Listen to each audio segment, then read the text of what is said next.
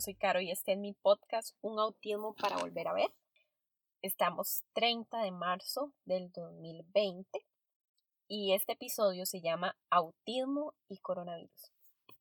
Me parece importante la fecha porque no sé qué va a pasar con la situación del país, de Costa Rica, con el tema del coronavirus. Estamos iniciando y no sabemos cómo va a ser el panorama en una semana o en dos semanas. Y aparte les digo la fecha porque el 2 de abril, en tres días, es mi cumpleaños. Y aquí voy a hacer una, una breve introducción porque el 2 de abril, y eso es un episodio que ya tenía guardado, pero me pareció que, que al final no era tan adecuado dedicarle todo un episodio. El 2 de abril es el día de la concientización mundial del autismo o desde que me enteré que ese día era el día de mi cumpleaños, he pasado todos los años por varias etapas, desde una negación hasta molestarme, hasta querer como eh, participar en actividades, pero bueno, he pasado todas. Pero en este momento tal vez es lo menos relevante compartir mi cumpleaños con el Día de la Concientización del Autismo, habiendo una situación mundial tan fuerte como es el coronavirus. Y de hecho, mm, no me molesta pasar el cumpleaños encerrada, estando toda mi familia con salud, pero sí me molesta un poquito compartir mi cumpleaños con el Día de la Concientización Mundial del Autismo. Pero bueno, creo que este año, ¿qué manda? Es el 2 de abril, ya cumplo 35 años y en buena hora que voy a cumplirlos, esperemos. En cuanto al autismo y el coronavirus, definitivamente no tienen nada que ver y tienen todo que ver. Tienen todo que ver por el tema del aislamiento social y lo que en muchos países está, está viviéndose como una cuarentena estricta en el que nadie puede salir de sus casas. Entonces, recuerdo que hace, hace unos años, y por cierto se lo comenté a David, uno de mis referentes en temas de autoconocimiento, hablaba de cómo en las vacaciones son los tiempos, o posteriores a, a, las vacaciones, era el tiempo en el que se disparaban los divorcios en España.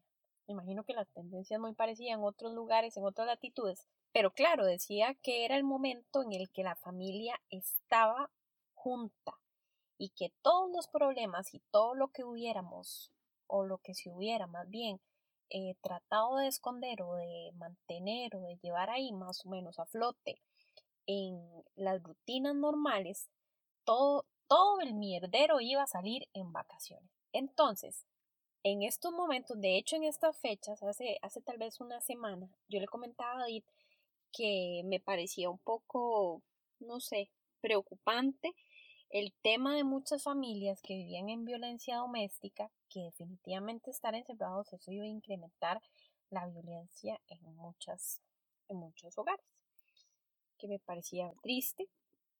Claro, así como les decía, después de estar encerrados, cualquier familia, hasta la gente más consciente, afloran las emociones y las emociones más fuertes son las que salen este, a relucir. Y si además en un tiempo como el que estamos viviendo, en el que el miedo, el pánico, eh, la, la angustia por el tema económico puede juntarse, que es un tema de gestión y validación de emociones del adulto, para poder, poder sobrellevar o anticiparnos a esas posibles crisis que, que vendrán por este confinamiento y esta exposición que tenemos todos los días encerrados, porque es que además si en vacaciones se podrían se podría uno pelear o sacar chispas o sacar a relucir cosas si estamos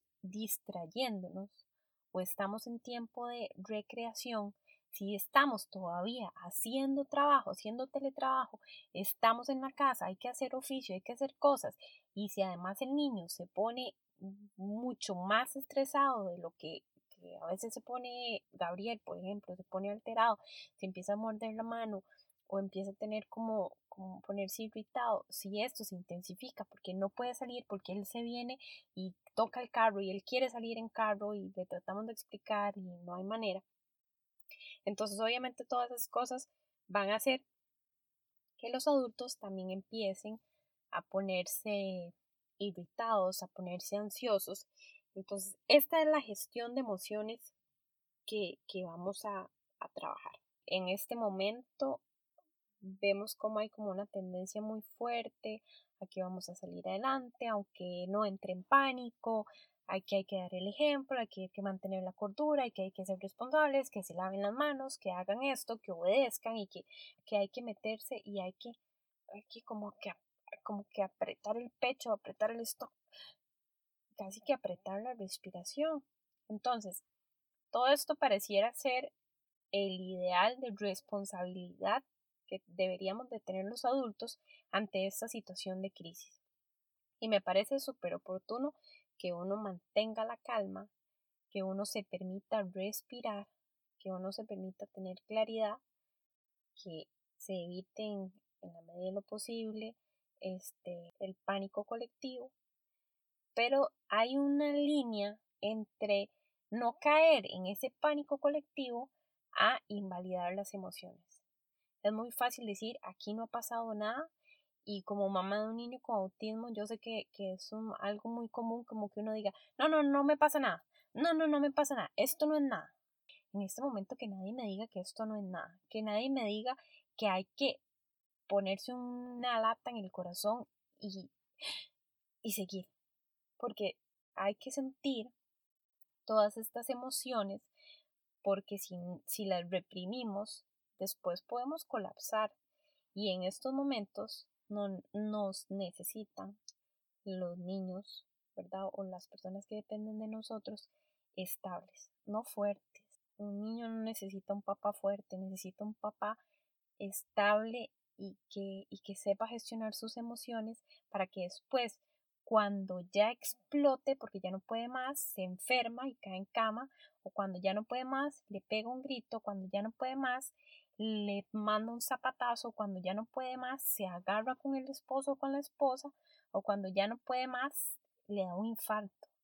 O sea, de verdad, como adultos, más que hacernos los fuertes en esta situación, es hacernos responsables de nuestras emociones. Yo tengo una semana en la que he pasado por tristeza, susto, miedo, eh, he estado muy cansada, también he estado muy feliz.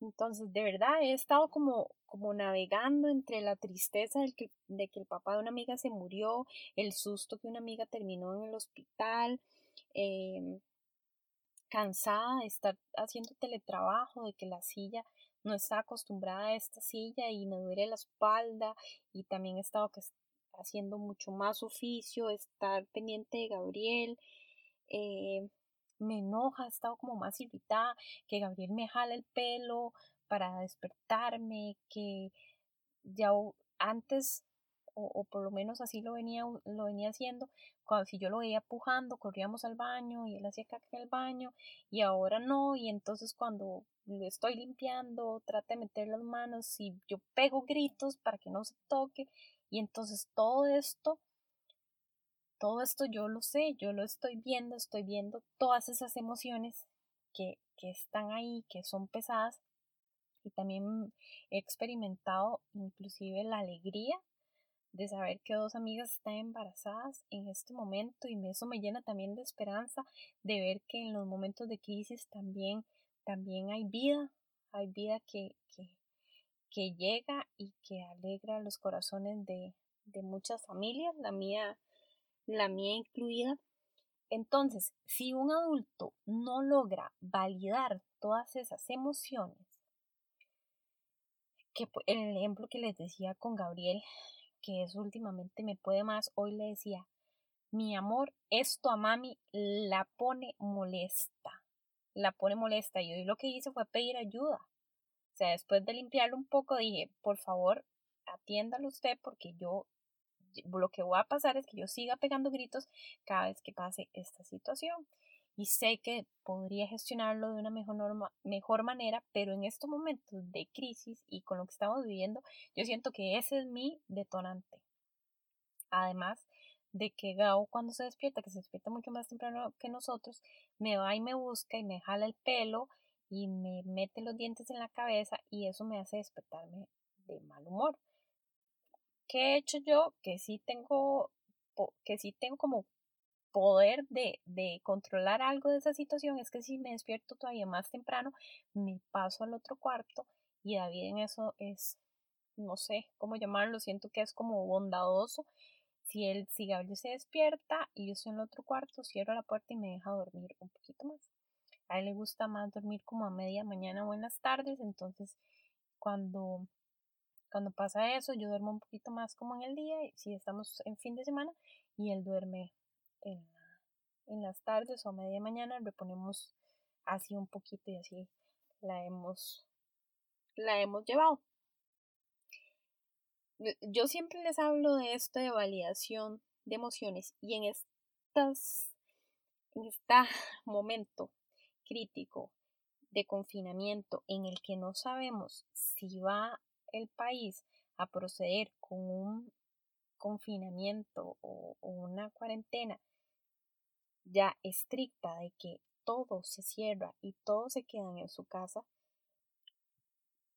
creo que, yo por lo menos tengo que prepararme emocionalmente para lo que viene. Porque hasta la fecha, eh, igual Nati, que es la asistente sombra de Gabriel, ha venido a trabajar con él y ha sido la que, la que me ha ayudado a atenderlo a él mientras yo trabajo, porque yo igual trabajo desde la casa ocho horas. Entonces, tengo que prepararme emocionalmente que en el momento en que ya Nati no pueda venir, yo soy la que me tengo que hacer cargo los días que estemos aquí de Gabriel y de gestionar mis emociones para que él no colapse y no le dé y no detone una crisis mucho más fuerte de la que podría yo estar acostumbrada y que colapsemos los dos.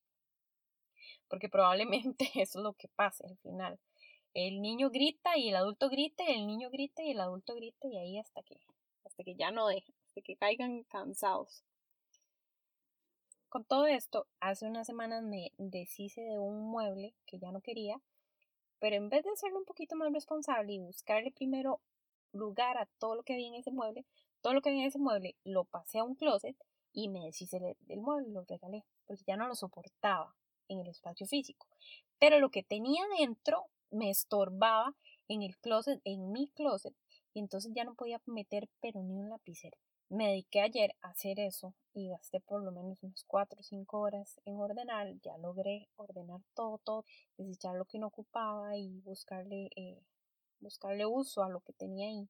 De verdad terminé exhausta. Creo que por primera vez en muchos, muchos años puse un baldecito con agua caliente, con una sal de Epsom y puse los pies a remojar, vi una película y hasta mi cuerpo y mi respiración fueron completamente diferentes. Responsabilizarse de las emociones es el paso primero para gestionar las emociones. Si yo no me responsabilizo y no veo cuál es la emoción que estoy sintiendo, no puedo gestionarla. O sea, si yo no sé que lo que siento es cansancio y me responsabilizo de ese cansancio y me responsabilizo, o sea, yo ahí estoy haciendo validación de esa emoción. Yo estoy gestionando esa emoción. Si no la gestiono, simplemente estoy cansada, David me dice algo en la noche y yo como estoy tan cansada, le digo, ¿qué? Y entonces, ese qué no es que no es que tal vez él me está preguntando algo sin sentido, no, es que yo estoy tan tan tan cansada que mi cansancio sube o más bien baja mi nivel de tolerancia y con cualquier cosita exploto. Y entonces él no es el, el, el responsable, pero al final fue el perjudicado de, de esa mala gestión de mi emoción, que fue el cansancio. Pero bueno, yo sí gestioné bien mi, emoción y no le hablé, por lo menos ayer no le hablé feo a David. Pero la importancia es que, que puedo identificar cuál es esa emoción, validarla. Y igual en la validación obviamente es súper importante que yo pueda decirle a David, mi amor, me siento me siento muy angustiada porque esto y esto y esto, me siento muy triste porque esto y esto y esto. Le conté muchas cosas a mi mamá y le dije, mami, estoy feliz porque aquella amiga está embarazada y, y está muy ilusionada, y yo también. Entonces, yo estoy validando esas emociones que siento. Y aunque no siempre me tienen que decir que sí o dar pelota, porque con David no me pasa eso muy a menudo, porque cosas que tal vez a mí me emocionen demasiado, él me diga, ah, bueno, qué hecha. Y yo, mm", y yo era así, casi que me hubiera ganado la lotería, pero bueno, hasta eso es responsabilidad mía de, de, ok, ya lo estoy validando, y no importa. No necesitaba tampoco como que me diera la razón, pero yo necesitaba expresarlo. Porque si lo que queremos eh, de rebote es enseñarle a los niños a responsabilizarse de esas emociones y a saber gestionarlas, un día como hoy, Gabriel estaba muy enojado, muy enojado y lloró, lloró varias veces y en un momento lloraba y lloraba y lloraba y yo le decía, mi amor, ¿estás enojado? ¿Estás triste? ¿O no pasa nada? No pasa nada de eso y nada más quieres llorar. Porque por todas esas puedes llorar. Y está bien también no llorar. Entonces le presenté las opciones y igual le dije que estaba bien llorar porque la mayoría de nosotros nos criaron como, ay, ya, no tiene que llorar por eso. Ay, ya, ya, ya, venga, venga, venga, y le subo aquí, ya, ya, ya, vaya, ya no llore. Que creo que a mí estas, hasta que las tengo como, como que, ay, eso no es nada, levántese, levántese. Y yo hablo también de responsabilizarse porque de pronto, no sé, Gabriel venía viendo para allá y se golpea la cabeza. Entonces yo voy a atenderlo y él está llorando y le digo, Sí, mi amor, te golpeaste la cabeza, te dolió. Está bien, puedes llorar y le sobo la cabecita y le, busco que ponerle o algo, pero también le explico por qué se golpeó. Venías viendo para el otro lado y aquí está esta pared, aquí está esta esquina. Si vuelves, si vuelves a caminar viendo para ese lado, te podrías volver a golpear. Porque si yo me vuelvo y digo, pared, tonta, tonta, pared, o sea, el niño va a empezar a separarse de esa responsabilidad de sus acciones. Si yo sé que de pronto un niño que, que le agarra que brinca de la silla al sillón, si brinca la silla al sillón y en una de esas se dobló el pie y le dolió muchísimo y nada más lo regaño, a mí ni me venga a llorar, porque si uno se golpea eh, haciendo algo que entre comillas no tenía que estar haciendo, entonces a la mamá no le valía la emoción que le duele, igual le duele. Entonces está bien que si un güey está brincando de la silla al sillón y se lastima, ok, nos sentamos, le validamos la emoción, le está doliendo, es un dolor físico fuerte, le está doliendo, eso vamos al piecito. Mi amor, esa es la consecuencia de estar brincando de la silla al sillón, que es algo peligroso. Si lo vuelves a hacer, podría volverte a pasar, pero no quiere decir que, vamos, que vayamos a invalidar, que sí nos da mucha cólera. Que haya pasado, ojalá si, ya le hubiéramos dicho que, que no lo hiciera, pero al final de cuentas tenemos que validar y tenemos que recordarle que esa, por ejemplo, esa consecuencia fue del acto anterior que hizo porque así como nosotros para poder identificar, validar y gestionar las emociones necesitamos, así como, como dije, identificar cuál es esa emoción, identificar de dónde viene. O sea, yo estoy cansada porque he estado sentada en esa silla que no es ergonómica durante ocho horas, cinco días seguidos después de que yo tengo una silla adecuada para estar sentada y casi nunca trabajo los cinco días completos en la oficina, entonces sí, mi cuerpo no está acostumbrado a eso. Y yo creo que puedo seguir atendiendo a Gabriel y, cocinando y todo. No, obviamente mi cuerpo tiene un cansancio físico. Además, todo este tema nos da un cansancio mental fuerte. Entonces, y también es importante eh, limpiar, como les decía, limpiar el lenguaje con los niños, hablando de, de este tema de responsabilizarnos, nunca echarle, entre comillas, la culpa a un objeto inanimado, así como, eh, tonta silla, eh, tonta pared, ay, golpeaste a Gabriel. No, sea, el niño tiene que aprender desde niño a responsabilizarse de sus acciones. Para poder así responsabilizarse de lo que siente y poder ver que lo que siente se puede identificar que son emociones, que está bien sentirlas, que está bien sentirse triste, sentirse enojado, sentirse cansado. Y, y se nos habla mucho que un niño con autismo tiene dificultad en expresar emociones. Yo tal vez siento que no es tanto en expresar, sino en identificarlas y que todos los adultos también nos cuesta un montón eh, identificarlas. Tal vez no tanto expresarlas, pero sí identificarlas. Pero y, y cuando las expresamos, tampoco es que las expresamos de la manera más inteligente, las expresamos cuando ya las tenemos aflorando así al tope, que ni siquiera las expresamos, casi que las escupimos. Y en el caso este que, que les hablaba, obviamente, a Gabriel, un día como hoy que estaba muy enojado, yo le permití, le dije que que podía llorar. Porque de hecho cuando le digo que, que él puede llorar, no es que esté usando psicología inversa. Pero usualmente cuando le digo a Gabriel que, que él puede llorar, está bien, puede llorar. No dura nada llorando. A mí me gusta intervenir cuando Gabriel está llorando porque voy y le digo, mi amor, está bien, puedes seguir llorando. Y ya, nunca me ha pasado como que dure demasiado tiempo llorando y ya me pase, me pase de bando casi que a decirle cállese pero hasta el momento me he ido bien con ese permitible llorar. Eso sí, no le voy a permitir o no le permito eh, que en esa molestia se haga daño.